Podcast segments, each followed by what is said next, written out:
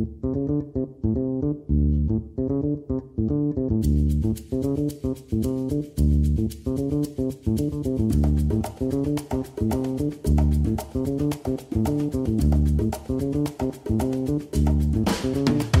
迎回到 A A 亲，我是闪光。我是王文景。我们的 Podcast 呢会在每周二的早上六点半准时上线。那我们的平台有哪些呢？我们有 Spotify、Google Podcast、Apple Podcast、Sound On、First Story，还有 KKBox。以及不定时播送的花絮。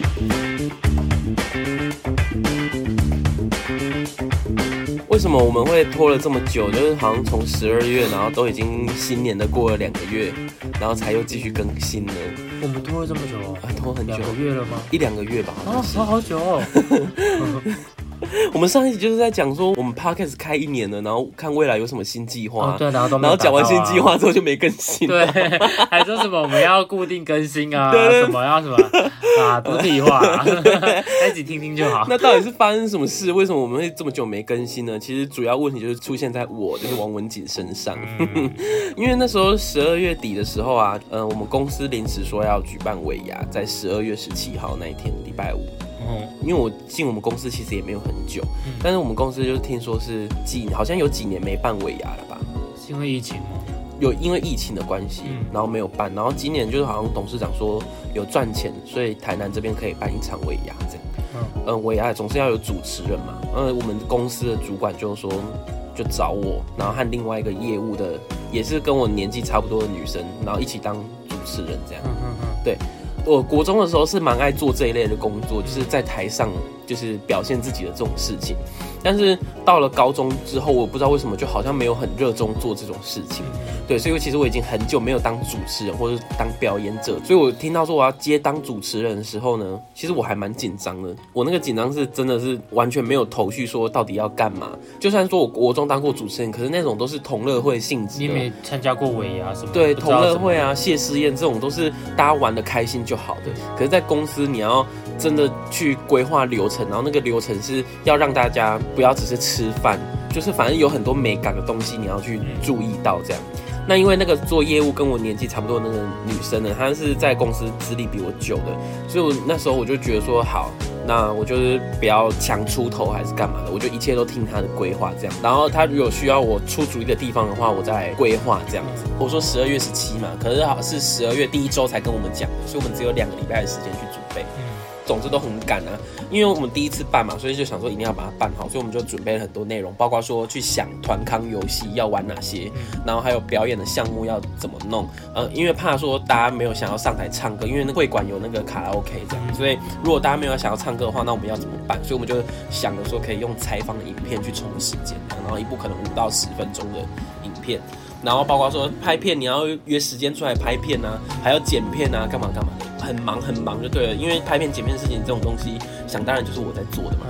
因为我有软体，我可以做，所以我那时候呢，就是已经到十七号当周了。我礼拜日才约了第一批人，然后来录，礼拜一就赶快剪，剪到礼拜三，礼拜二和礼拜三的白天呢，又约了第二批的人来录，然后就是礼拜四和五之前把它剪出来这样子。哦，然后每天呢七点下班，吃完晚餐，然后就马上洗澡睡觉，然后三点起来做事情。嗯，就是说，虽然我们这个都是在为公司做事情，可是不能用公司的时间，对啊不能用上班时间去做这样子。但其实有同事跟我说，他爸爸在别的公司待的话，这种事情其实是算是公司的公务，这样对啊，就是说其实是可以用上班时间去做这些事情的。嗯但是不知道，我觉得毕竟我们工厂吧，可能还是要去，哎、care 一下说那个产量的问题，嗯对，所以还是不能用这种时间去做。嗯，应该要换金钱。你说就变成加班这样子吗？对啊，不知道，可是这种加班你自己在家里加也没有证据，依据。对啊，到了那个日子越来越近啊，我就越来越紧张这样，嗯然后你就知道我是一个很牵绑，就是。嗯，怎么讲，就是很容易吐的人嘛。嗯你上次讲鬼故事，讲到我跑去厕所吐吐，然后所以我那一阵子就紧张到，就是吃什么就吐什么，你知道吗？就是可能午餐吃了一个霸色崩加那个什么米血汤，然后下午睡起来就马上冲去吐，然后吐出来就是那个霸色崩加米血的味道，嗯就是原汁原味，吃第二再次吃一次。对对对，吃什么吐什么啊，然后就很痛苦这样。那当天尾牙结束之后呢，是感觉效果还蛮好的，因为之后听到的评价也是说，哦，就是很难得办了一次尾牙，然后那一次尾牙就是让大家就是呃想唱歌的人都有机会表现上去唱歌，然后而且还有那个什么采访环节也是蛮新奇的，然后玩游戏的话就是大家也都有参加到其中，然后就是整个氛围是很好的这样的，就是大概是这样的状况，所以那次尾牙算是蛮好的收尾吧，可以这么说。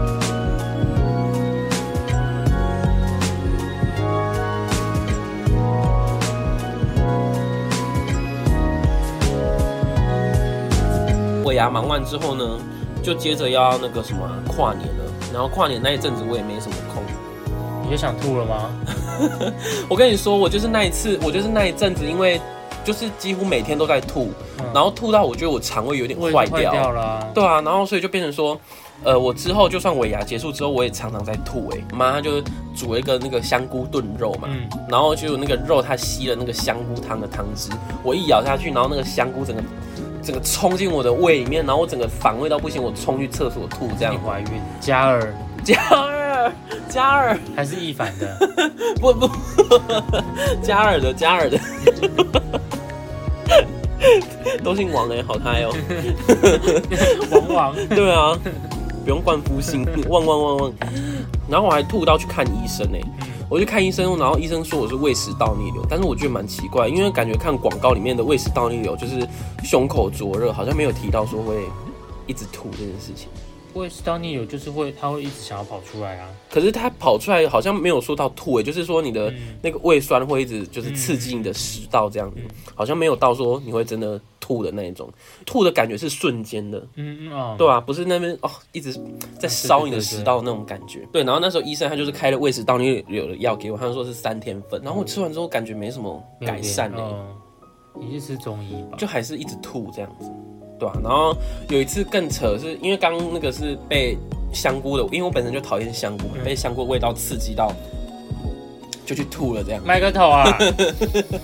被香锅味道刺激到想去吐，然后有一次呢是寒流刚来的时候啊，在公司，因为我是习惯把那个百叶窗打开，因为我希望我的位置是有阳光照到的，我就开那个窗户，一开的瞬间一一阵冷风就吹来。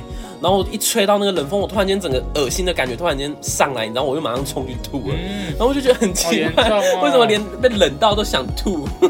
这么严重啊？对啊，我觉得这样子不行，然后又去看了医生，然后看了医生之后又没效，所以我就跟那个同事讲，同事那时候听起来是两个大方向，可是我有点不知道，因为我觉得两边都很合理，一边就是各种推荐不同的肠胃科啊，他就说。然后说，如果说你觉得这间没有效果的话，那你就去看哪一科，哪一科可以照胃镜啊，然后开什么药啊？照胃镜很恐怖哎，照胃镜是你要吞一个那个镜头进去，然后它就会在你胃里面，会很想吐啊，是，而且还不能吐哦，压到那个小舌是会很吐啊，对，然后你要把它吞到你的胃里面，然后照啊，啊，对啊，好恐怖哦，照胃镜真的很恐怖。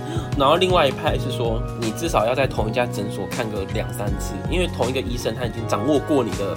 病情了，他那次开的药你自己吃了没有效果的话，那就再让他去换药方，或者说看是看是还有什么新的状况再调整药这样子，而不是说你每到一个新的诊所，然后就让不同的医生给你开一个新的药方这样子，这样子的话可能每一个医生他听的理解可能不一样，所以开的也不一样，然后你也不知道到底哪一个是正确的这样子，对啊，他们是这样讲，然后就觉得两边都很有道理，所以我也不知道怎么办。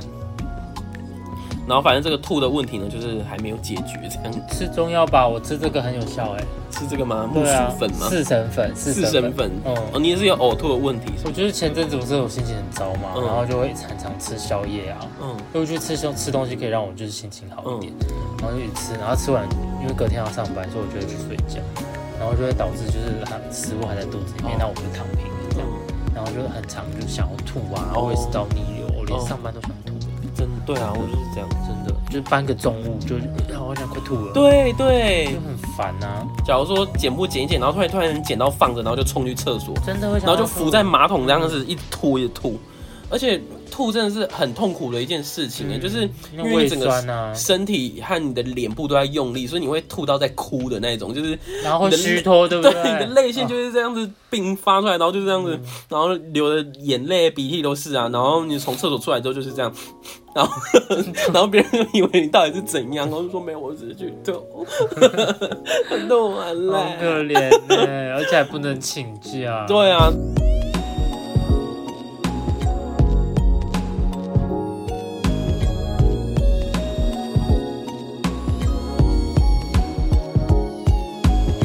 时间很难瞧，对啊。然后忙完之后，就是到了现在二月底，二月底才有空再来录这几集这样子。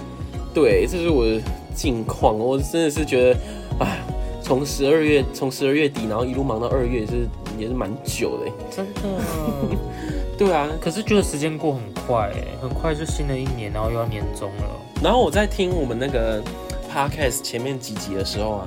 我就是在当兵那时候，我不是有说到一一件事，就是说测试一个人到底好不好看，就看他光头。嗯，对。那我就突然间想到一件事，就是说，那要怎么样测试一个人是不是真的很丑很难看？嗯，可以用什么方法？我那天就领悟到一个方法，就是说在浴室里面照镜子。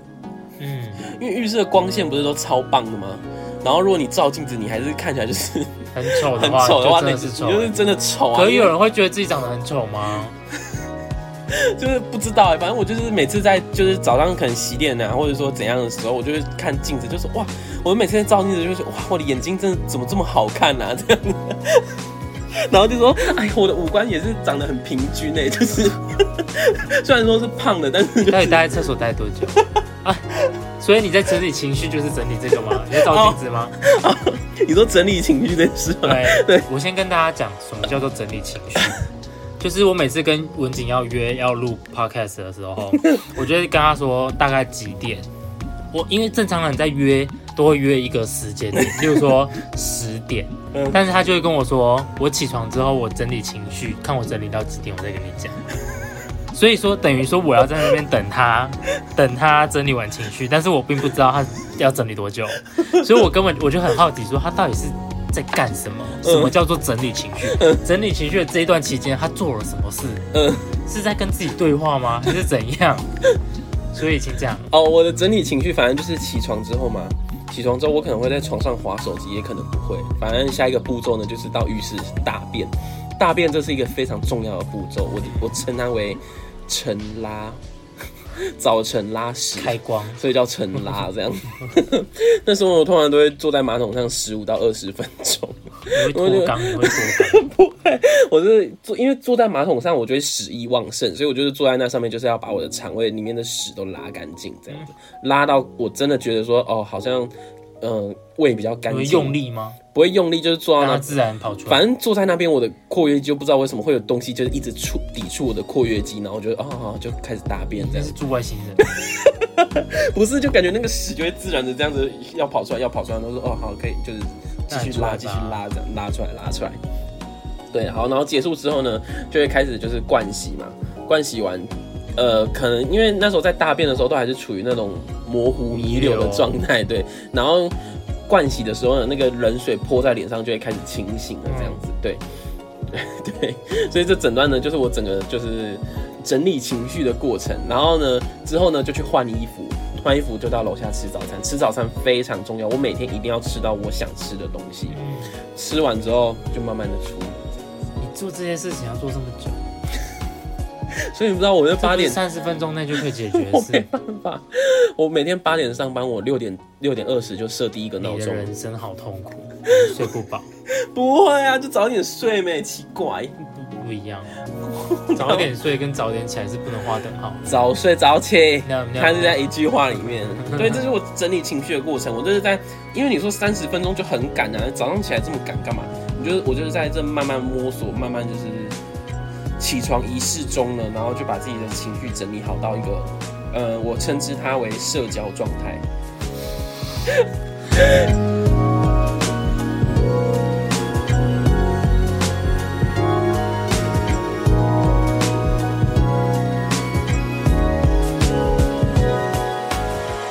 我其实现在在家也会有点像你那样，就是可能一个人赖我，但我有点不想回这样。嗯，对，就会觉得说，就像花小红书啊，就是会觉得说，对，现在我已经活在自己的世界，我要把自己关起来，真的，我不想要再面对任何活人进行任何交谈了这样子。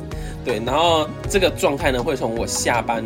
然后一直延续到我整理完情绪，切换完切换到社交模式，就是呢，就是很会那个用手指，然后把嘴角往上推，然后就用笑脸去迎接。真的，待会八点要面对，你真的是社畜哎。对，就是这样子。真的，哎，我跟你说，不是公司的那些人很讨厌，只是因为每每天面对太多人群了，面对太多人群，你真的是没办法做自己。真的，对，所以你就是在一直一直为别人考量，然后一直就是。顾虑别人感受的过程，你其实很累。就是希望回家后可以完全做自己。真的就不想讲话，对不对？对。然后就想要哭在那边划手机。就就算可能电影是画面放着电影或者是什么动漫之类的，可能眼睛在看，但是脑袋其实没有在吸收。对对对。就是这样。然后哦，时间到了，洗澡。对。洗完澡上去划个手机。然后什么都不要想，然后没电了充个电这样。而且对我来讲，洗澡也是很重要的一件事情。对啊，因为洗热水澡真的可以让身体完全放松。真的，然后好好死都要洗那种不热水，我真是。你们都一起洗是不是？对啊。啊，你们这样子没办法，我这样子没办法。我就跟他说我要自己洗，他说不要。为什么？就是想要两个人一起洗。是哦，那我就说，那你就要，你你你，把莲蓬头要交还给我的时候，请把热水自己转热。哦，转热，然后有时候他就是不不太会调控，就是太烫啊，那就冲很小，洗澡会生气耶。我觉得还是要自己一个人洗比较好吧。然后我就我就说，你这么爱洗，那个冷水是不是我就转这边？最冰的。对啊，我也没办法体会啊，像前几天那样子，他有办法洗冷水澡，他不会洗到冒烟的那种。哦，我洗完是要那种门打开，的都是烟。哦，你会从这里出来。对啊，顺便做桑拿。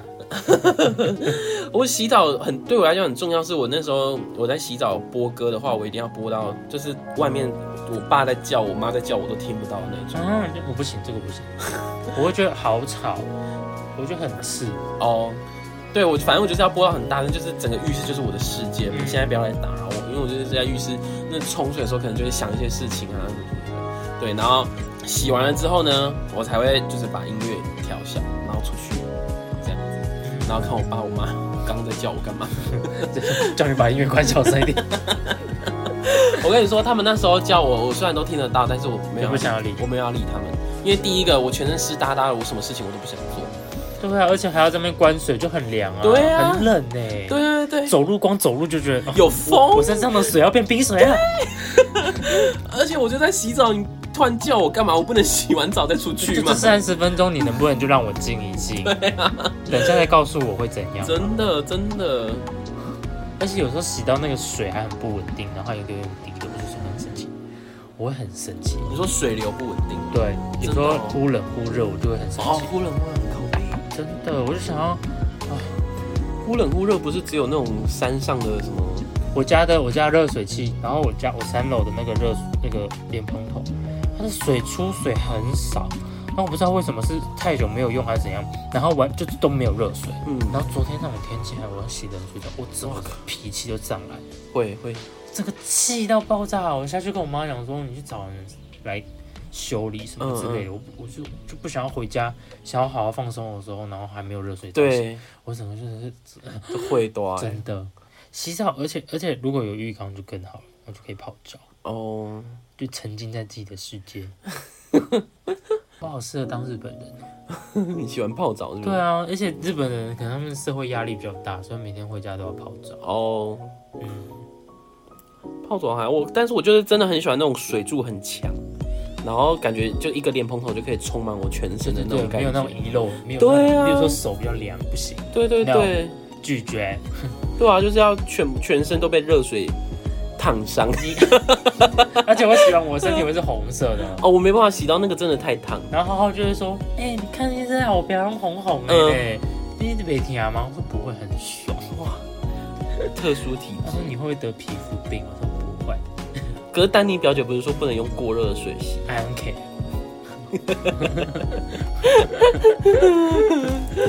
得皮肤病嘛，喜欢这里来。呃，对了，也是。然后有时候洗太热出来会痒痒。哦，太干了，那个油脂就是都消失了。哦，对啊，还有那个血液循环加速就会痒痒。对对对对对。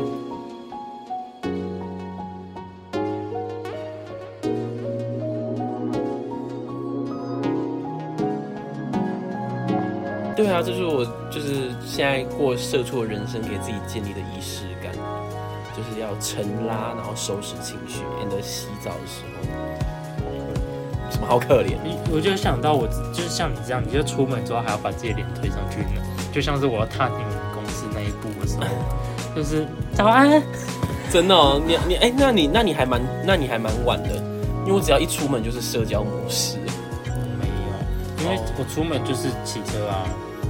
骑车路上我还可以，就是，然后快要到的时候，在停车的时候就要先开始准备心心情，然后一踏进去那个送风的那个，的时候就，我的模式来了，要切换对不对？而且不，有时候就是走过去之后，你你会不会遇到这样？就是例如说，你走到你们公司之后，明明那个人就很远，你就是你你会知道那个人每天都会固定在那里，嗯，然后你都会经过那个地方，那你会。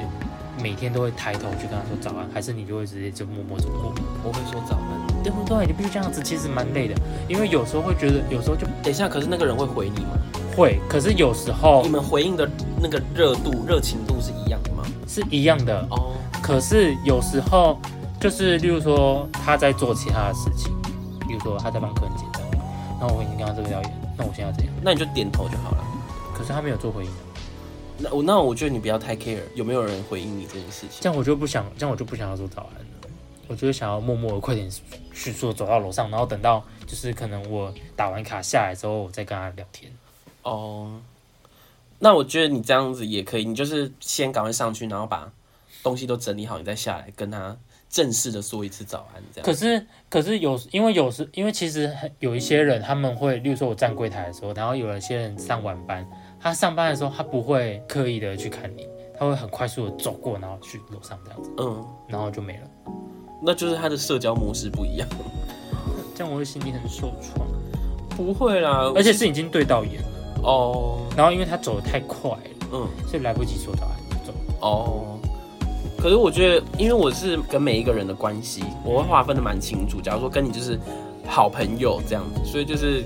跟好朋友的状态会跟同事的状态是完全不一样。人家都会说你去上班是去赚钱，不是去交朋友。嗯，我以前就觉得说，为什么？